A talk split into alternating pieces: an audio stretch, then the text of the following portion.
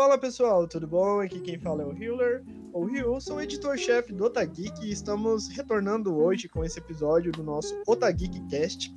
E hoje quem faz retorno é o Lucas e a Nath, e nós temos uma participação especial que já participou aqui do nosso programa, que é o Giovanni da Pagé Digital. Giovanni, como é que você tá? Cumprimenta aí o pessoal que tá nos ouvindo. E aí galera, tudo bem?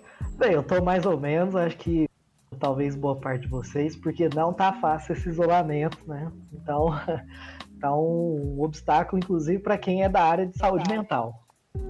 Pois é, e você, Lucas? Cumprimente o pessoal, como é que você está? E aí, galera, tudo bem?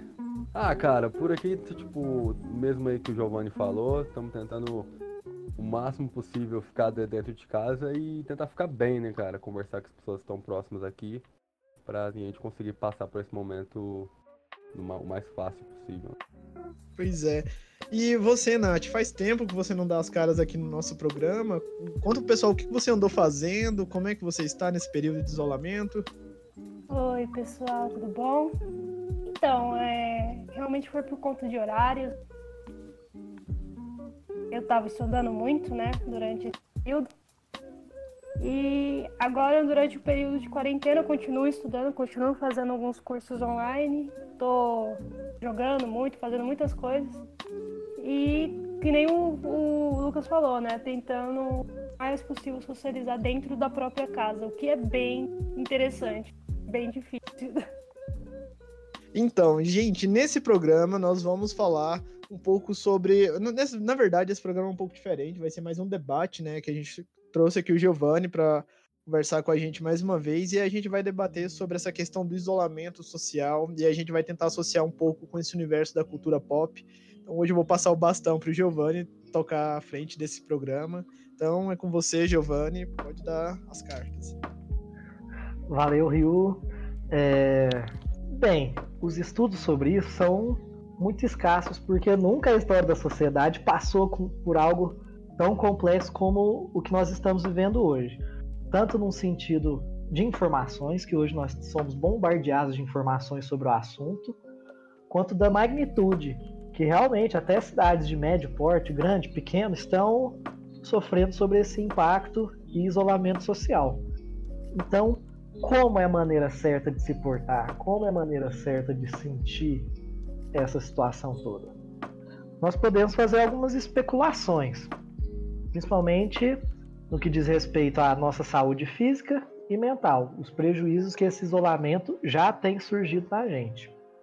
Como primeiro ponto, a gente pode estipular que esse isolamento ele nos aproxima muito do estresse. O que, seria um estresse? Quando você se vê bombardeado de informações ou receio do que vai acontecer no dia de amanhã, quando que esse isolamento vai acabar, quando que essa ordem né, vai acabar. E aí você se vê refém dessas informações. Isso gera um constante estresse que até abaixa a sua imunidade. Então, às vezes, a gente fica até mais propenso a contrair alguma doença, alguma, algum fator desagradável sobre isso. Pode observar, na semana que vocês estão com muito trabalho da faculdade ou, ou outras coisas acumulado, e aquele estresse está muito alto, às vezes nasce uma afta, vem uma gripe, porque você está naturalmente com uma imunidade baixa. Então, são alguns dos desdobramentos psicológicos.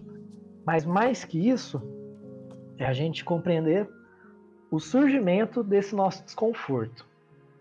Apesar de estarmos vivendo um grande desconforto, hoje nós temos algumas necessidades bastante atendidas como as nossas necessidades de sobrevivência.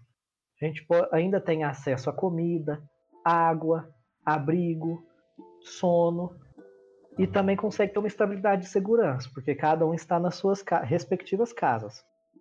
Porém, quando se tem essa base em que você está preparado para evoluir enquanto pessoa, que seria o seu contato social, suas expectativas de vida, hoje nós somos interrompidos com isso então os nossos aspectos sociais estão rompidos e não temos mais possibilidade de falar sobre isso ou de comunicar com os outros.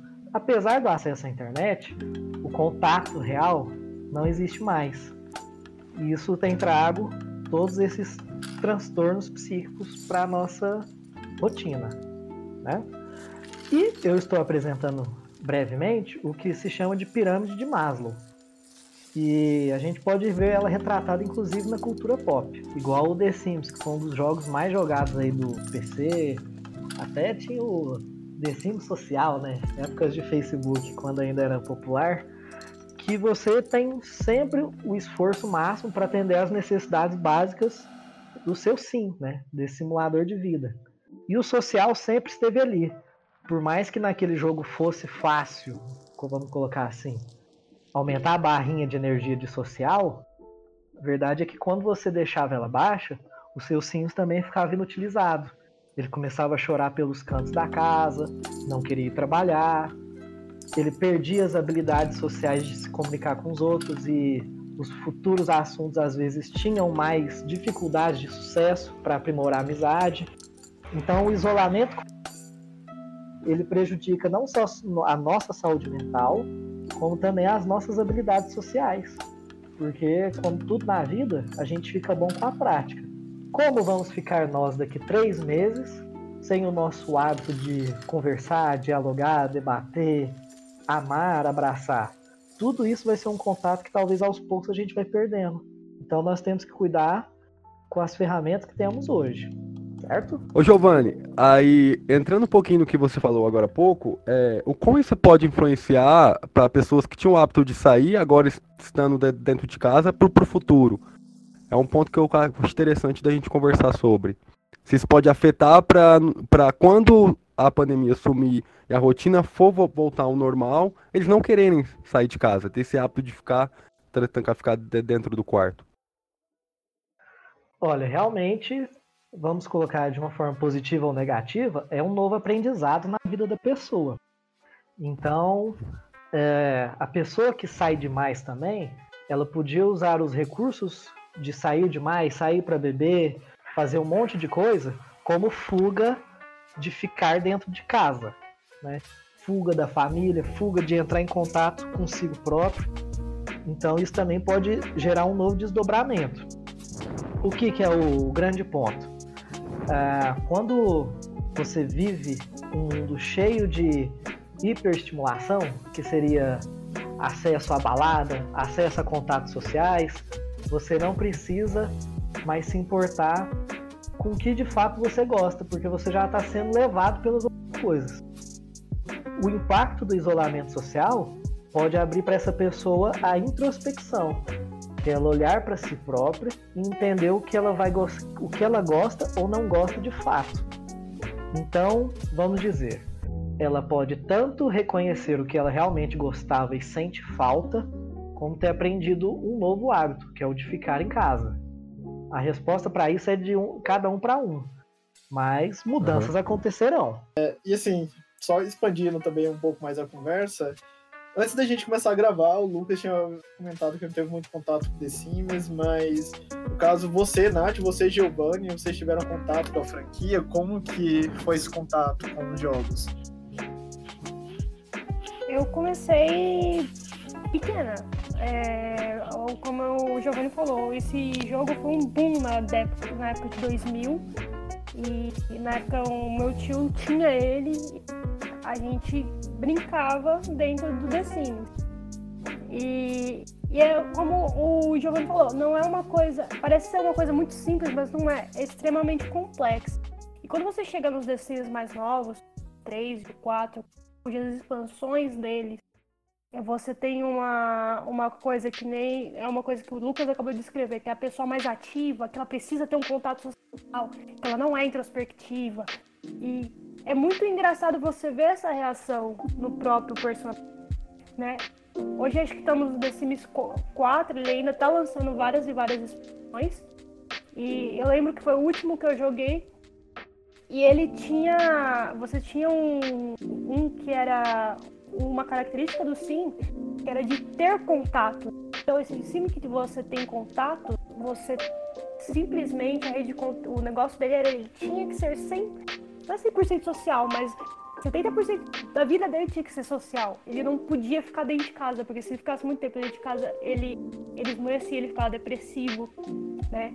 E é muito engraçado quando a gente compara isso com a vida real, do jeito que o Giovanni colocou, porque realmente ele foi falando, eu, eu fui lembrando de exemplos de dentro da minha própria casa, estão em níveis de estresse muito alto, ou que nem uma avó minha, eu tive, é, minha prima teve que, ela e meu avô estão tendo que segurar ela, porque ela tá querendo sair toda hora, então assim, é uma coisa muito interessante. É o jogo literalmente imitando a realidade. Eu, particularmente, eu joguei muito pouco The Sims, assim. Eu acho que eu joguei mais o 3. Mas, como vocês mesmos falaram, assim, ele é literalmente um simulador de vida, né? E aí lá você tem essas necessidades sociais. E o bacana do jogo é que você não controla apenas um jogador, assim, você pode controlar vários, né? E você tem uma liberdade muito grande dentro do jogo, apesar de ser até um pouco exagerado. Mas eu acho que o The Sims é isso, né? E você, Giovanni, você tem algo assim a falar assim, para complementar mais sobre a relação do The Sims e a questão do isolamento? Bem, primeiro eu considero muito relevante que o próprio The Sims ele é um exercício de que você já está no isolamento social. Quando eu escolhi jogar The Sims na minha adolescência, é porque eu não tinha contato com, com meus amigos ou paqueras que eu não tinha, né? Numa vida real, então eu precisava saciar isso de alguma forma em um jogo. Por que, que um jogo era mais divertido eu conversar com as outras pessoas, estudar, ir pro banheiro, dormir, e a minha própria barra de energia ficava debilitada, né? Porque eu deixava de dormir para jogar esse The Sims. Então, na verdade, jogar o The Sims também era um exercício de isolamento social, porque a gente depositava naquele jogo as nossas expectativas de sucesso, de conversar com, com, outros, com outros sims, de paquerar outros sims, de fazer sucesso, seja na forma mais ampla de vida. E nada mais é do que a vida imitando o jogo agora, né? Porque hoje nós nos vemos reféns estabelecer esses contatos e a nossa única forma hoje é pelo computador, por uma videochamada a gente já falou sobre como que é a questão dessas pessoas que têm que se adaptar com essa questão de, do isolamento social, mas como que fica para as pessoas introspectivas que já têm, já, já são mais familiarizadas com esse isolamento? Que, assim, tem algum tipo de prejuízo para a saúde mental maior para essas pessoas? Como que fica? Qual que é a sua visão, Bem, não tem nada de errado ser introspectivo isso é uma forma da personalidade da pessoa. Ok? Vamos partir desse, desse princípio. Inclusive a introspecção como um caminho de ser, é, de ser uma pessoa mais reflexiva, que gosta de pensar sobre o mundo. Não é que a pessoa introspectiva fique alienada. Sim, mas, claro. é, mas qual que é o problema?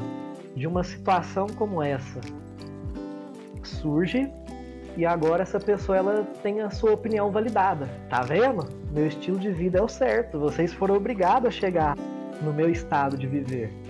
E na verdade, isso. Interessante. Interessante. O que foi, Nath? Não, é meu estado de viver. Não, é engraçado, tem até aquele meme assim, do carinha lá, ele quieto no sofá, e aí assim, ah, eu antes da quarentena, né? depois eu depois da quarentena.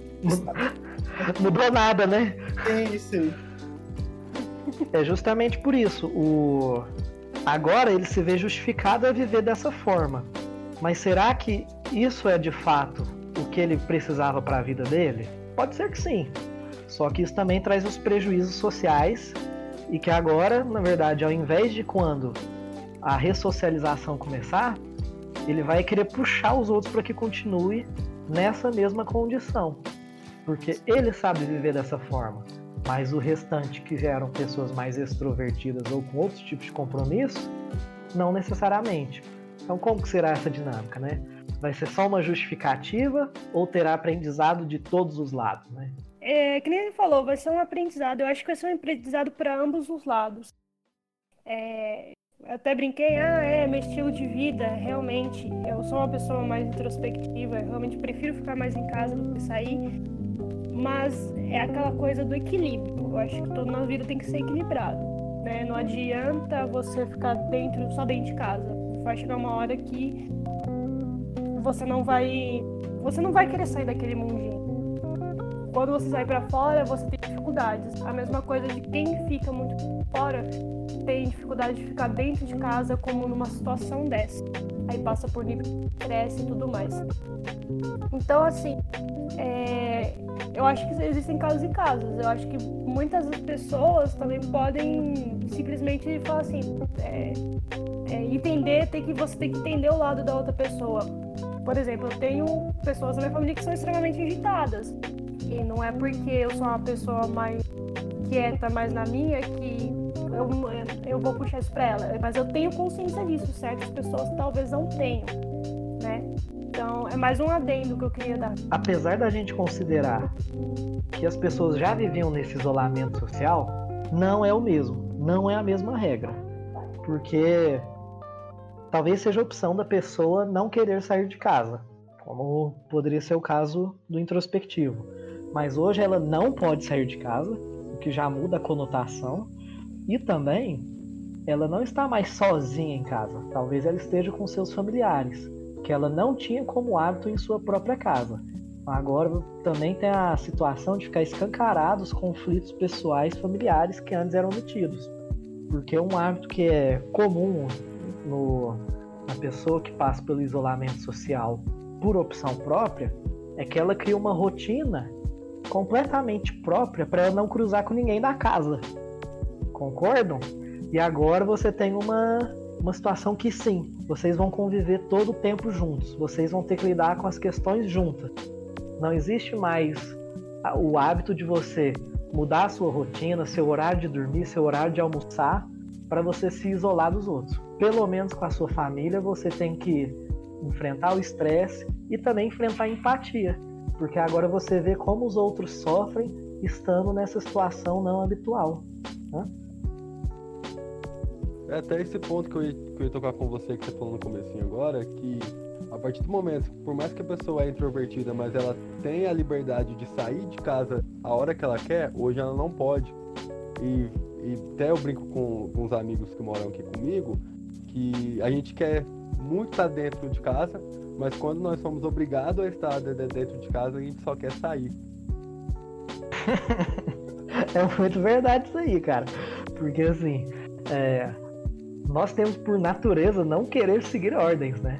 A gente se vê no, como ser de natureza uma pessoa livre. E agora nós somos obrigados a fazer alguma coisa. Só por antagonismo, talvez eu te dê uma vontade de fazer uma coisa que você nunca quis fazer. O tanto de pessoas que falam que, nossa, mas eu ia começar a fazer academia na semana que estourou isso aí. Mentira! é porque você ficou com vontade agora que você tá proibido. Tudo mentira isso aí. Né? Mas é faz, o... faz sentido.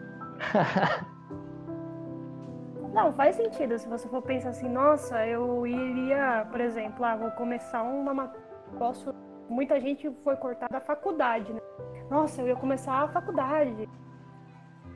Ah, ainda bem, porque eu parei de estudar, então eu vou tirar umas férias prolongadas de voltar a estudar. Tem gente que tá louco para voltar pra escola, para essas coisas. Em casa meu tem um exemplo, minha irmã tava querendo voltar pra escola, tipo, quando? Quando a gente vai voltar? Já tava se perguntando quando, sabe? Muito engraçado. E aí o que, que é o curioso, né? A vontade não é de voltar para a escola. A vontade é de voltar a conversar com os amigos. Porque estudar ela pode. Né? A vontade Exatamente. não é de voltar. Vo... Não é de voltar de começar a academia, por exemplo. Porque exercício em casa você pode. Inclusive o que mais tem são orientações sobre isso. É somente o ímpeto de não aceitar a regra de que hoje eu não posso fazer alguma coisa. Né? É, e o bacana, assim, que vocês estavam falando da família. Eu, por exemplo, uh, eu moro, morar, moro, né, no caso, ainda moro em Uberlândia, longe dos meus pais já tem quatro anos. E aí agora, devido a essa quarentena, eu fui obrigado a voltar para minha cidade aqui para ficar junto da minha família mesmo, questão de segurança. É, e aí eu tô voltando até a rotina com eles, e é aquela coisa assim, só que antes, antes eu, vamos dizer que eu seria um pouco mais uh, insensível com essa rotina. Mas hoje eu vejo, assim, eu trato de uma outra forma. Eu vejo que eu tenho é que ajudar as pessoas e não tentar é, como dizer assim, ficar estressado, porque eu sei que isso não vai adiantar, isso não vai ajudar. E, querendo ou não, acaba que o meu papel ainda é maior, porque eu cheguei, assim, eu tô adentrando dentro da rotina deles, então tem uma diferença. Mas é algo que eu tô tendo que lidar. E justamente vocês estavam, vocês estavam falando sobre, eu tava aqui lembrando, assim, refletindo. É muito o processo de se adaptar a uma nova situação, né? Talvez num caso do, do adolescente, em que não tem escolha, ele se vê privado sobre as coisas. Ele acha que o mundo é contrário às suas decisões e liberdade. Hoje você já tem a maturidade de entender e ser civil, né? De que você está num contexto de ajudas e que ninguém escolheu estar nessa situação. Então, a melhor maneira que a gente pode lidar com essa situação é se colocar no lugar do outro, saber que ele está tentando lidar da forma com que ele consegue e não tentar criar os conflitos mais desnecessários. Mas o que tem que ser resolvido tem que ser, tem que ser lidado. É uma oportunidade também de reaver os papéis que foram perdidos. A gente vive num processo de constantes fugas de conflitos, seja com amigos e familiares. Talvez o isolamento venha justamente para aproximar. Sim. É. Bom, Giovanni, eu queria pedir para você explicar um pouco mais. No começo você falou sobre a, no caso, a pirâmide Maslow. Você pode falar um pouco mais para o pessoal que está ouvindo, assim, mais sobre ela? Sobre as etapas dela? a Nath queria falar alguma coisa? Você, eu vi você falando. Não, eu ia fazer uma pergunta, mas pode fazer primeiro, depois eu faço. Tá. É, a pirâmide de Maslow, ela foi uma teoria desenvolvida por um psicólogo, em que ela considera que nós vamos ter os estágios de evolução até a nossa autoestima a partir de uma base da pirâmide. E o que, que estrutura essa pirâmide? O seu primeiro pilar são os aspectos fisiológicos, que é os realmente para manutenção de sobrevivência. Então estamos falando sobre ter, ter o que comer, ter o que beber, ter onde dormir, ter onde morar. E isso pode ser nas piores condições possíveis. Aí depois a gente vai evoluindo, né? igual a música do Titãs, né? Bebida é água, comida é pasto. Você tem fome de quê? Você tem sede de quê? Mas você sobrevive segundo pilar dessa pirâmide é a segurança. Porque não adianta nada você ter essas necessidades fisiológicas atendidas se você não tiver uma estabilidade. Porque senão, de fato, você nunca vai conseguir descansar e entrar no estado de homeostase. O que seria isso? É o equilíbrio. Poder viver sem tensão. Não precisar estar a todo instante no instinto de luta ou fuga. Né? Então, o segundo pilar de base é a segurança tendo estabelecido esses dois pilares, é onde vai entrar onde hoje nós estamos interrompidos, o que não permite nós alcançarmos o nosso estado máximo de realização pessoal. Nós estamos empacados no estágio de social, que é onde nós temos a nossa capacidade de amar, fazer amizades, se comunicar com vizinhos e comunidade e também a família. Porque com o isolamento você perdeu esse tato de proximidade. Com isso interrompido, você também perde as outras características que é o que se vendeu para a nossa geração, inclusive, que é o que eu vou ser quando eu crescer, quais são os meus sonhos pessoais, tudo fica estagnado.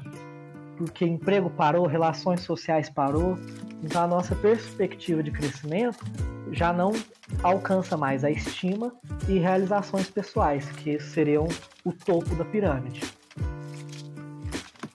muito interessante. Bom, Lucas, Nath, vocês têm um comentário Eu queria perguntar pro, pro Giovanni questão de uma pessoa.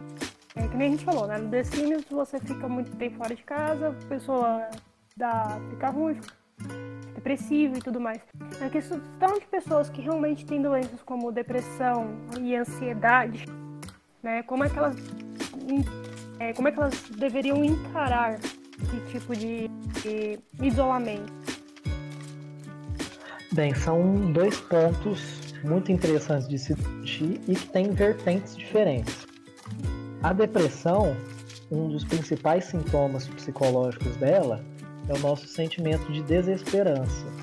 Então, em tempos de isolamento social, uma pessoa com depressão ela acha que a situação nunca vai passar, que o coronavírus foi um impacto que vai mudar para pior nossa sociedade para sempre. Então, a causa social, o evento, como um fator de não permissão de ter novas perspectivas e esperança. O depressor ele tem uma situação de entrar em ainda maior conflito sobre as suas reais razões de existir e de valorizar a vida. No caso do ansioso, ele vai ter o seu adoecimento muito por conta da bomba de informação. Como que a gente vai saber o que é uma boa ou uma má informação? A gente não tem nem mais contato com a rua. Então a gente não consegue nem ter um filtro sobre aquilo que procede ou não, o que é fake news ou uma boa leitura. Né? Então, em ambos os fatores, esse isolamento social é muito prejudicial para esse adoecimento mental. Bom, eu queria, assim, eu vou aproveitar para fazer um momento jabá, porque eu estou muito bom para divulgar conteúdo durante as, grava durante as gravações dos programas, porque lá no meu LinkedIn eu fiz um artigo, inclusive, para um cliente que eu até divulguei que era sobre isso. Aí Giovanni pode até validar se tiver escrito alguma coisa errada. Que eu dei cinco dicas para cuidar da sua saúde mental durante a quarentena. Eu vou passar aqui por alto, lá assim eu falei da questão de primeiro você tem que se informar de maneira correta, né? Porque é, quando a gente teve a última pandemia lá em 2009 ou 2000, não me engano, o acesso à informação não era tão globalizado, assim, as pessoas tinham esse senso de desespero, só que não era tão grande.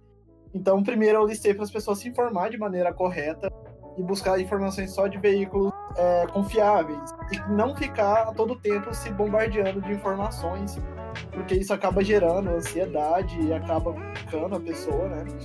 Depois eu citei para a pessoa cuidar do corpo e da humanidade, humanidade da imunidade, né? No caso, praticando exercícios físicos, tomando banho de sol ao menos 10 minutos por dia para ativar a vitamina D. Levantei também a questão para dormir bem, para ter um bom sono, para ajudar. E também levantei a questão dos objetivos, que é igual a gente falou. A pessoa falou assim: ah, eu queria fazer academia e não fiz. Então, eu acho que é um ótimo momento para quem tiver planos e projetos para tocar esses projetos, definir metas e prazos. E por último, que eu deixei a indicação, que é para dar atenção a justamente à saúde mental, né? que é se ver se você não está bem, procure a ajuda de um psicólogo ou de um psiquiatra, procure a página digital, né? O Giovanni está aqui à disposição. E, yes. e é isso, gente. Esse foi o momento jabá. O artigo tá lá no LinkedIn, eu vou linkar com esse, nesse episódio também. Giovanni, pode falar. E eu quero. Você está corretíssimo nas suas considerações. Se você me permite, eu gostaria de fazer um acrescentado sobre as ótimas dicas que você já deu. Pode fazer, à vontade. Como que a gente vai filtrar as boas das más informações, as verdadeiras das A gente pode utilizar uma técnica socrática, né, lá da filosofia de 4 mil anos atrás. Sócrates ele propõe que a gente faça três filtros para validar se a informação ela é relevante de se conhecer. Antes de você ler alguma informação ou de você conversar sobre algum assunto polêmico com alguém, você pergunta para essa pessoa se essa informação é verdadeira, se ela consegue comprovar, se ela é capaz de colocar o dela na reta em nome daquela informação. O segundo filtro é se essa informação é boa.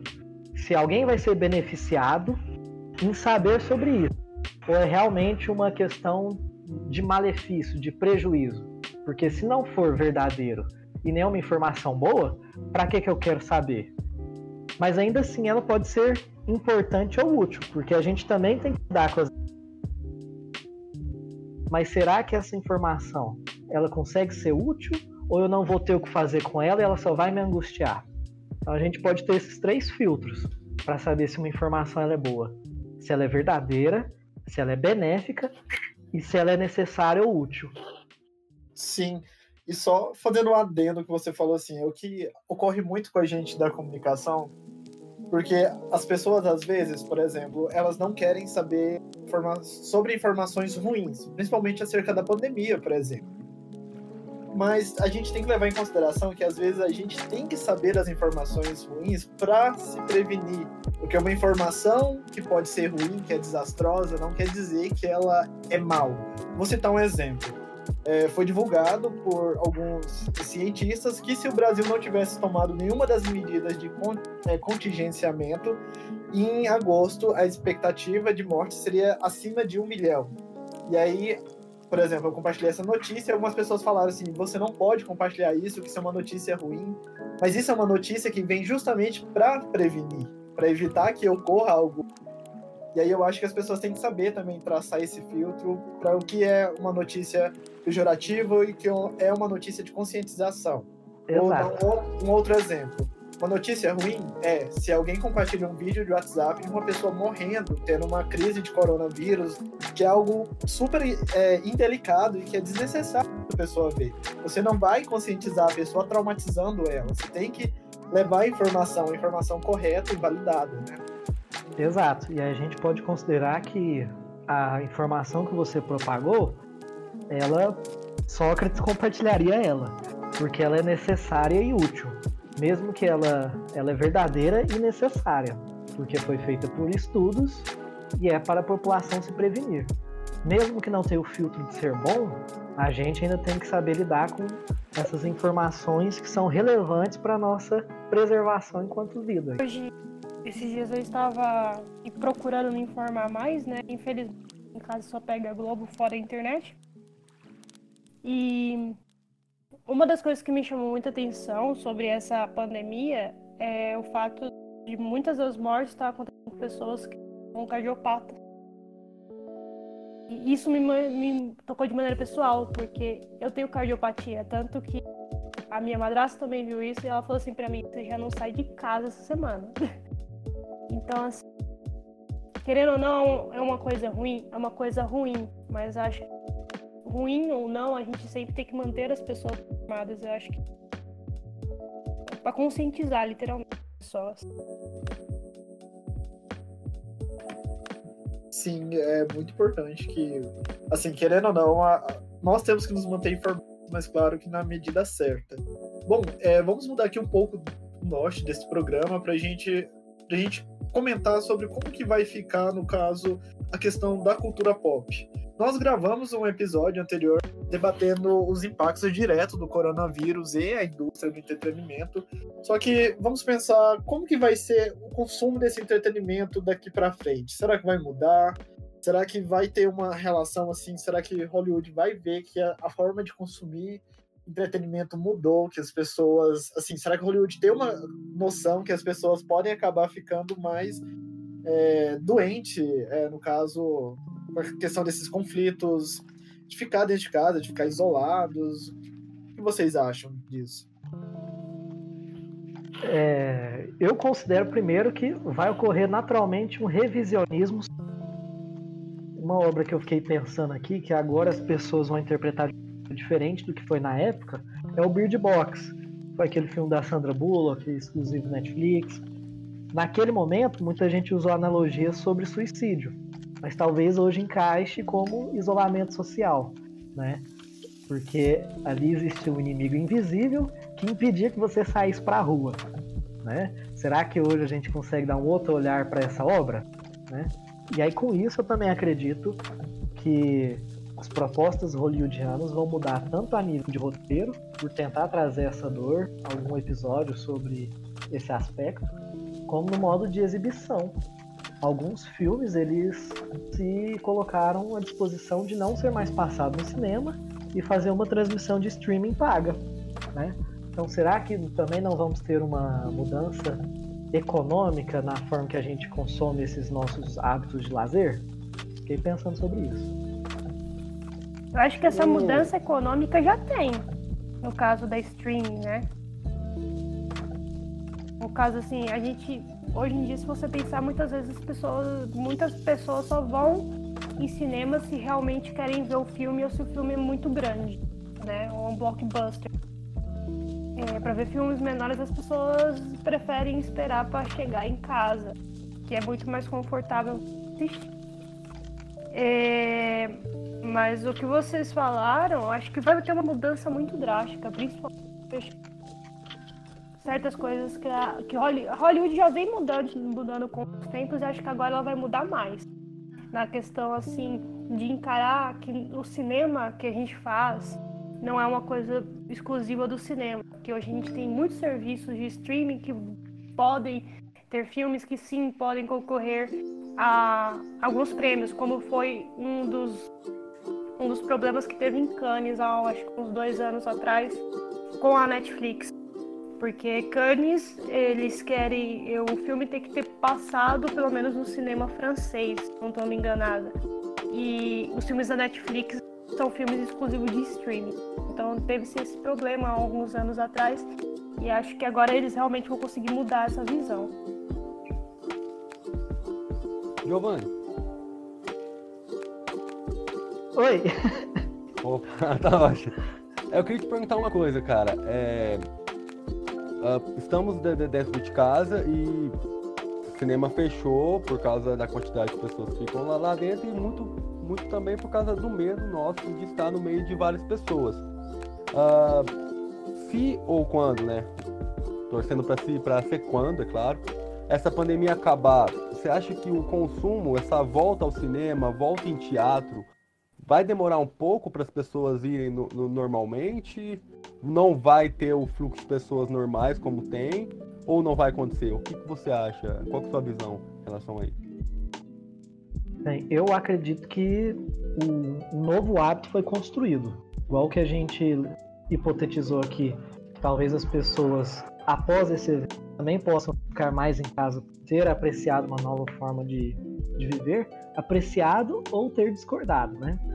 Mas o hábito do cinema ele já estava bastante, vamos dizer, segmentado. Como a Nath disse, as pessoas estavam indo seletivamente indo aos lançamentos que mais desejavam. Não tinha mais a cultura de consumir presencialmente isso. E ainda mais com os grandes empreendedores e donos da indústria cinematográfica, eles já estão lançando agora o que seria para os cinemas regulares a cultura do streaming, que antes era um ato dos filmes que não são mais inéditos, né? Então eu acho que até isso vai mudar, a forma que a gente consome o cinema, a forma que a gente consome o teatro. Talvez agora o nosso mundo, culturalmente, ele vai ficar mais distante.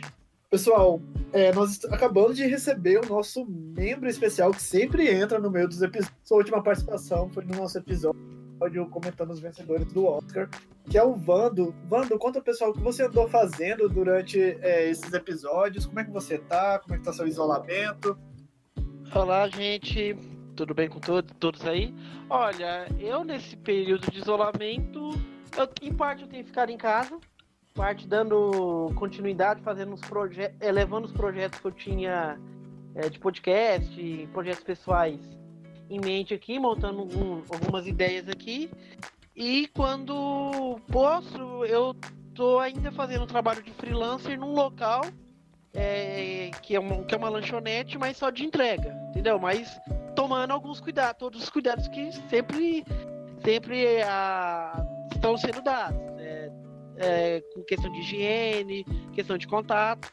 Mas no mais eu tô aproveitando, lendo um pouquinho, Tô lendo uma, uma gráfico novel muito boa, que é o do Will Eisner, do Nova York, é, cidade. Acho que é cidade. A cidade corrida. E assistindo muito vídeo no YouTube. Muito vídeo no YouTube. Um ou outro no Netflix. Wanda, aproveita então já para você divulgar os seus outros trabalhos, além do Tagui, o pessoal que está nos ouvindo, e já dar suas considerações sobre o tema desse programa. Lembrando que nós estamos Estamos aqui com o Giovanni, da Pagé Digital, com o Lucas e com a Nath. Nós estamos falando sobre o isolamento social e fazendo aqui uma analogia com The Sims e com a cultura pop. Fala aí, Wanda. Olha, eu primeiramente sobre essa questão do isolamento e sobre a ligação com a cultura pop, o The Sims, assim, eu conheço um pouco assim meio lendo, lendo e pessoas que é, amigos meus que já jogaram The Sims. Eu acho que é, é, talvez seja uma boa, tá sendo uma boa, é, um bom instrumento para quem principalmente está nesse período de isolamento, que parte sai da vida social, aquela pessoal e vai para o meio virtual. Porque atualmente esse meio virtual, não só para jogos ou para até nas redes sociais, está sendo até fundamental para quem está vivendo nesse período de isolamento. É, aproveita, se faz mais uso agora ultimamente dessas redes sociais e também tá jogando muito. Quem gosta também aproveitando isso. Agora, sobre os projetos meus que eu tenho atualmente, eu tenho, para quem está aproveitando esse período de isolamento, vou fazer um pouquinho de jabá agora. Quem está nesse período de isolamento e é fã de Cavaleiros do Zodíaco, eu peço que escutem o outro podcast que eu produzi, que é uma espécie de auto-documentário sobre os 25 anos de Cavaleiros do Zodíaco, que eu produzi no ano passado, em dezembro do ano passado, e já está aí nas, nas plataformas, no Spotify, no Spreaker, é, que é um novo projeto que eu estou criando agora, que é o projeto do Nerd Dog, que é, são documentários, reportagens especiais voltados à cultura nerd, sempre trazendo assuntos sobre a cultura nerd, mas não só eu falando e pesquisando, e sim também com outras pessoas que se envolvem em diversas pautas que eu vou montando de acordo com o que vier. Então, e aceito sugestões também, quem quiser dar, aí segue, me segue no, no Spotify e no meu blog, o blog, o blog do Vandoleiro que eu tenho, e o Além da Fantasia, que é um blog sobre cosplay. Bem, gente, outro ponto fundamental que a gente pode comentar sobre esse isolamento, do que, que você pode fazer para diminuir o estresse, eu tenho algumas dicas muito importantes para você. Principalmente das coisas que estão fora do seu controle e das coisas que estão dentro do seu controle. O que está fora do seu controle, cara, não adianta ficar pensando, não adianta ficar especulando. Isso só vai te trazer insegurança e ansiedade sobre as questões. Então vamos lá. O que são coisas que estão fora do seu controle? Economia mundial, ninguém, nem os econômicos, sabe como isso vai ficar. Cura do Covid-19, ninguém sabe quando vai vir uma vacina ou um método realmente eficaz. Cenário político, o fim da pandemia, incertezas e as atitudes que as outras pessoas vão tomar. Então, tudo isso são questões que não adianta você especular sobre. Vamos focar no que você pode fazer para contribuir para a sua própria saúde. Você pode evitar sair de casa. A gente sabe que nem todos os trabalhos permitem isso, mas os que podem, evite. Aprenda a fazer novas coisas. Se você não tinha aquele ímpeto de começar atividades físicas, por que, que você não usa da criatividade e de instruções de vários personagens do que, que você pode fazer na sua própria casa? Aprender coisas novas, não espalhar fake news, e aí a gente pode usar o filtro socrático que eu já ensinei, não focar nas notícias ruins, novamente o filtro, beber bastante água, né? Nunca se esqueça. E também cuidar da sua alimentação. Pode parecer coisas básicas, mas são nos básicos que a gente alcança o topo da nossa pirâmide de Maslow. Então vamos cuidar das nossas necessidades, poucos evoluindo e retomando nosso espaço natural. Então é isso, pessoal. Giovanni como sempre, ótimo em suas colocações. Mas é, Vando, Nath e Lucas, vocês têm mais algumas considerações a esse episódio? Assim, uma das coisas que o, que o Giovanni falou que acredito ser uma das mais difíceis, e é uma das mais difíceis que eu tô passando agora também aqui em casa. É, as pessoas que focam, é, tudo bem que é importante sim a economia do país, só que o mundo inteiro está parado. E pessoas aqui que vêm com o papo de temos que voltar a trabalhar, a rotina tem que voltar, a vacina está chegando, isso é isso não é nada do que o mundo está falando. E é uma das coisas mais difíceis, não se estressar e não tentar colocar na, na cabeça das pessoas que o que a gente está vivendo é, uma, é um caso muito sério que a gente nunca passou, sabe, anteriormente. Eles começam também a trazer outras doenças que teve anos atrás. Só que até como o Giovanni falou no começo do vídeo, acredito que foi Giovanni mesmo, não lembro se foi ele foi a Nath, que hoje, devido à comunicação, a gente consegue ter mais informações sobre o que está acontecendo no mundo inteiro, como não teve anteriormente. E então é uma forma a mais a gente conseguir se prevenir. E muita gente acaba não, não querendo ouvir ou não querendo aceitar. Não, não sei dizer ao certo é, como as pessoas pensam, mas é, um, é algo muito difícil quando você está dentro de uma casa com pessoas que que pensa de uma forma que não, não ajuda ninguém, sabe? E entra um pouco do que o Giovanni falou no começo ali. Assim, é, só fazendo um comentário, eu tinha falado isso lá no começo do episódio. É, nós, jornalistas assim, da comunicação, acaba que a gente tem uma pressão maior, porque a gente tem uma, é, uma como dizer assim, nós somos mais voltados à questão da informação, então é natural a gente querer saber está acontecendo. É natural a gente querer ficar sem ficar a par das informações. Então, uma dica que eu te dou, Lucas, é que não, não se frustre em relação a isso, mas leve informação. Então, se alguém manda uma fake news, manda lá um artigo para ele, manda a pessoa ler. Assim, esteja calmo, faça tudo a seu tempo, não se frustre. Porque uhum. eu passo por esse tipo de situação também. E eu sei que é algo meio difícil de, de lidar, porque se você for parar para para pensar, para ver o que realmente está acontecendo, o que realmente é uma pandemia. Então é, é, algo que é bem frustrante em si, mas nós temos que saber lidar e nós temos que levar a informação correta para as pessoas. Eu acho que nós temos estamos em uma posição muito importante nesse tipo de situação que nós temos que ajudar as pessoas. Eu não sei se o Vando compartilha dessa mesma posição minha. Vando, pode dar, pode fazer seu comentário como comunicador.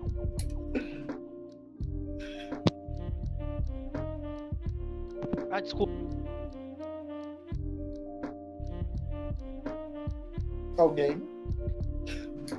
Tamo, tamo. Achei que o Wanda ia falar. Eu, eu achei que o Wanda ia falar, tá esperando.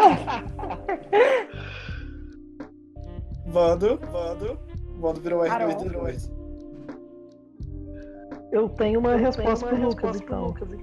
Pode falar, pode falar. É. é... Pode falar? Tá, tá. Pode falar? Então, Lucas, o... você já deu a chave do que, que você tem que fazer, cara. Aceitar, velho. Nem todo mundo está disposto a aceitar a sua visão de mundo, por mais que ele esteja certo. E nós não temos controle sobre o que as outras pessoas pensam. É muito triste, mas isso faz parte da sua saúde mental também. É... Quando você vê uma pessoa que ela já está totalmente intolerante sobre uma nova opinião, Talvez a gente tenha que falar sobre a intolerância dela e não sobre a opinião de fato, porque ela não vai aceitar ouvir o seu contraponto. Então, às vezes a gente tem que girar esse assunto por outro lado ou aceitar. E a gente saber que nós estamos fazendo nosso papel correto de civil. É, é isso mesmo, cara, sabe? Tipo. Porque toda vez é, acaba falando do presidente uh, e do que o presidente está falando e tudo mais, sabe? E acaba sendo. É que por mais que a gente tenta fazer uh, o que é certo, né? O que o mundo inteiro está tentando fazer o que é certo, é, as pessoas estão ao nosso redor, estão próximas da gente. Então, querendo ou não, isso impacta diretamente a, a, as nossas vidas também, sabe? Aí, aí acaba gerando um pouco mais de estresse e querendo um pouco mais debater sobre o assunto. Mas aí também já tem um pouco do, Hiller, do que o Hiller falou, tentar trazer informações e jogar informações na cara das pessoas. Por mais que muitas delas eles acreditam que não sejam reais, né? Eu, eu, a semana passada, a minha professora de jornalismo, ela trouxe um jornalista aqui brasileiro que reside na Itália. E ele contou tudo que tá passando lá. E também jogou, jogou pra gente, é, há duas semanas atrás, o como isso pode impactar o Brasil se, se nós é, fizermos como a Itália fez no começo da, da pandemia. Só que ninguém acredita, cara. É isso que é, que é, que é o pior de tudo, sabe?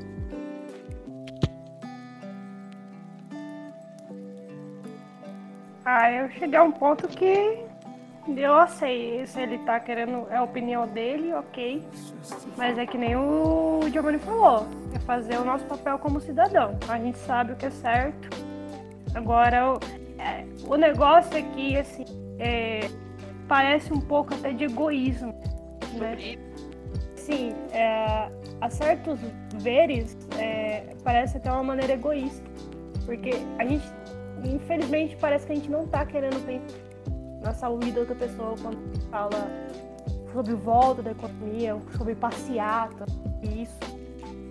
A gente não tem noção.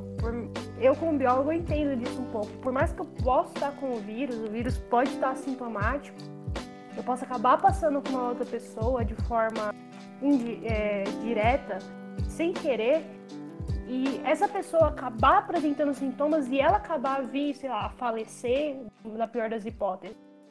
E ela passar e transmitir esse vírus. Então, assim, é... eu cheguei a um ponto que eu já não discuto mais com as pessoas. Eu informo eu informo elas no máximo que eu posso e se elas querem levar em consideração nelas, eu acho que já é de cabeça de cada um. Eu só. Eu, eu, sobre o que vocês estavam falando, é, eu, eu, um conselho que eu dou como aluno de jornalista, aluno de jornalismo, perdão, como futuro jornalista, e que passa a mesma coisa que vocês passam, gente, é ter paciência. A única coisa que me que resta ter, porque é, dá, é difícil você dar informação, o quanto que você corre para apurar, para ver se tá certo. É, você lê, você apura, você vê aonde está a informação correta, mas é difícil quando as pessoas querem acreditar em fake news, querem acreditar em boatos. E porque esses boatos têm muito a ver com o que eles pensam, com o que eles acreditam que tem a ver com, a, com o cotidiano deles. Então eu sempre penso, eu sempre falo, Lucas, é, para você, Lucas, pode ter paciência, velho, é assim mesmo, respira fundo, não, não gasta sua energia com assuntos que pessoas que trazem esse assunto que não vale a pena e tenta manter sua, como o Giovanni já ressaltou, é, man, tentar manter a sua saúde mental, velho. Porque se você entrar nessas discussões, principalmente nessa questão de pessoas que ficam acreditando nessas coisas de boato, você vai acabar se desgastando e perdendo sua energia à toa. Então é sempre ter paciência e fazer seu melhor. O que não der, cara, é paciência. E já até aproveitando para dar um oi pro meu grande amigo é, Giovanni, um cara sensacional que faz um ótimo trabalho, é, principalmente nessa área da psicologia, consegue fazer a ligação com a psicologia e com a cultura pop. E ainda bem que ele está nessa, nessa também nessa linha de frente, tentando ajudar até pessoas psicologicamente nessa situação e ajudando a tentar disseminar todas essas coisas que fazem mal para é, essas pessoas que estão nessa quarentena e que acabam sendo alvos e que acaba é, acreditando também nessas, nesses boatos e outras coisas também que tá prejudicando nesse período difícil que o mundo tá então, passando. Então, já tem um coraçãozinho pra você, viu, Wanda? Você não viu, você não viu, mas eu fiz, viu? oh, que, que meigo! Bom, gente, o, o, papo tá muito bom, mas eu acho que a gente pode começar a encerrar, assim. Vamos seguir a ordem aqui do chat, a partir do Lucas, com as considerações finais. Uh, obrigado, galera, por quem ficou escutando até agora o podcast com a gente. Sigam lá o Otageek, todas as informações que a gente joga no site, no Instagram, também no podcast. Mas então, cara, só complementando aí também para esse final, é... as pessoas têm um pouco mais de empatia entender que hoje uh, a linha da o norte para pensar em questão de economia, para pensar, pensar em questão de país, não é o mais importante hoje, sim pensar na vida da, da, das pessoas, sabe? Na vida dos idosos, na vida da, do, das crianças, uh, dos jovens, uh, dos bebês, que tem um risco muito grande de, de pegar a doença e de, de falecer. Então, pegar esse norte que hoje é o, é o mais importante. E se cuidar, ficar em casa, você se alimentar bem, para que tudo der, der, der, certo, mais para frente essa, esse terror que nós estamos passando e vai acabar. Ah, eu espero que realmente essa pandemia, sabe, ela não só transforme, mas também nos ajuda, nos ajude a evoluir o ser humano, né? Apesar de todas as dificuldades que a gente vai enfrentar, tanto agora, contra a quarentena, quanto após a pandemia, mas ainda assim para que todos nós tenhamos força. E pessoal, lembrando mais uma vez, fica em casa. Você tá com sintoma, procura o médico para realmente ver se é coronavírus e vai e faça a quarentena. Porque isso é muito importante. Vocês não sabem porque o efeito de qualquer transmissão é que nem uma árvorezinha. Você passa para um, que vai passar para mais um, que vai passar para mais um. Esse um pode passar para mais dois.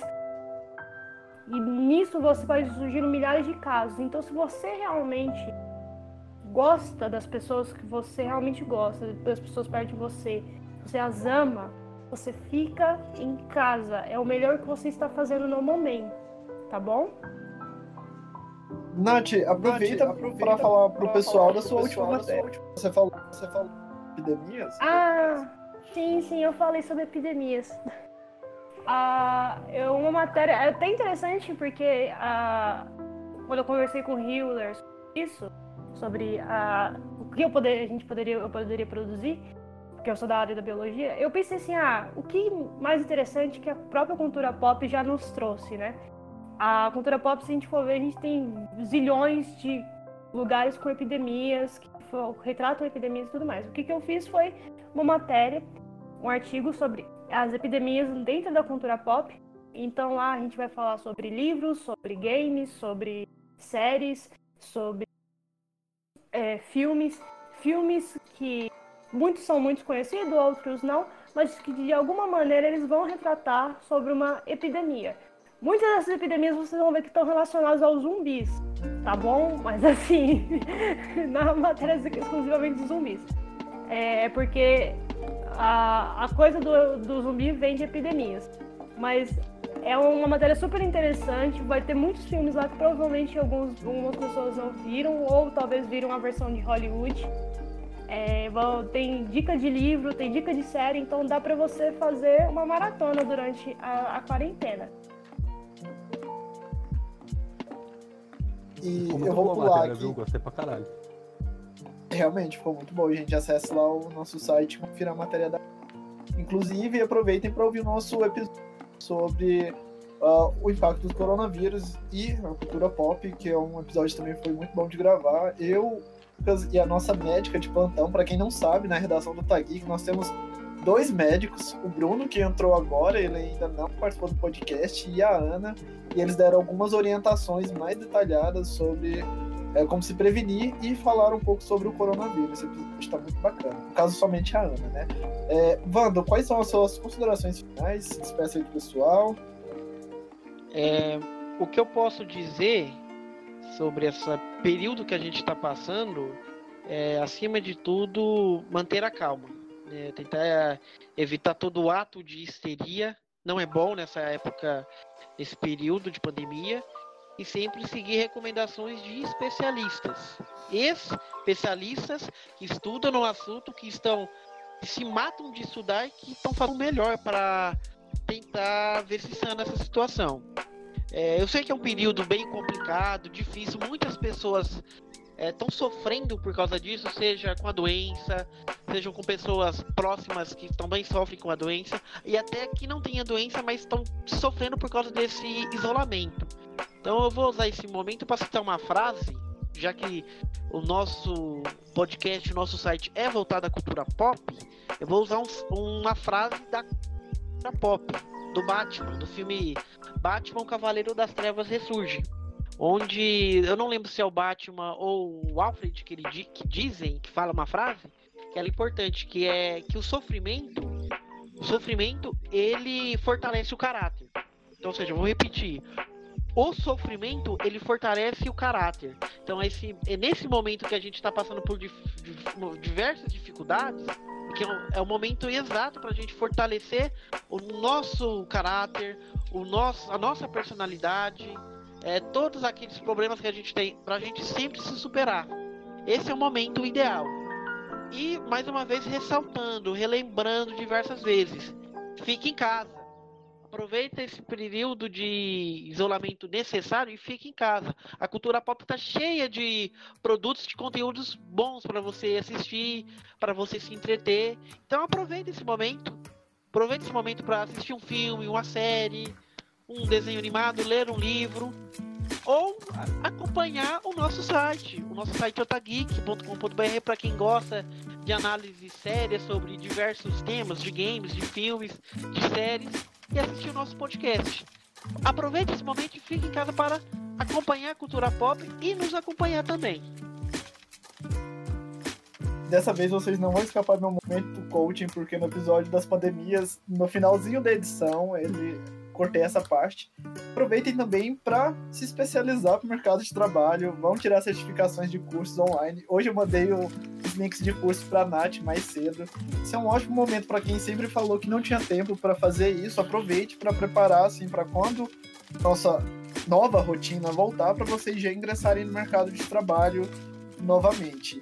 É, e Giovanni, aproveite já agora para se despedir do pessoal e dar suas considerações finais e mais uma vez divulgar o seu incrível trabalho para o pessoal lá da Pagé.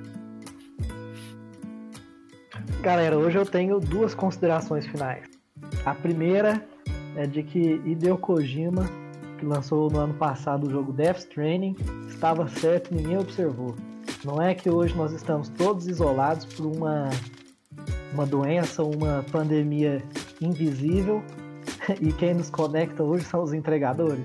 Hideo Kojima estava certo em seu novo universo pós-apocalíptico. E o segundo ponto que eu tenho para falar, eu peço para vocês seguirem a página digital no Instagram, Lá a gente faz as análises psicológicas de personagens do mundo geek e do mundo dos animes.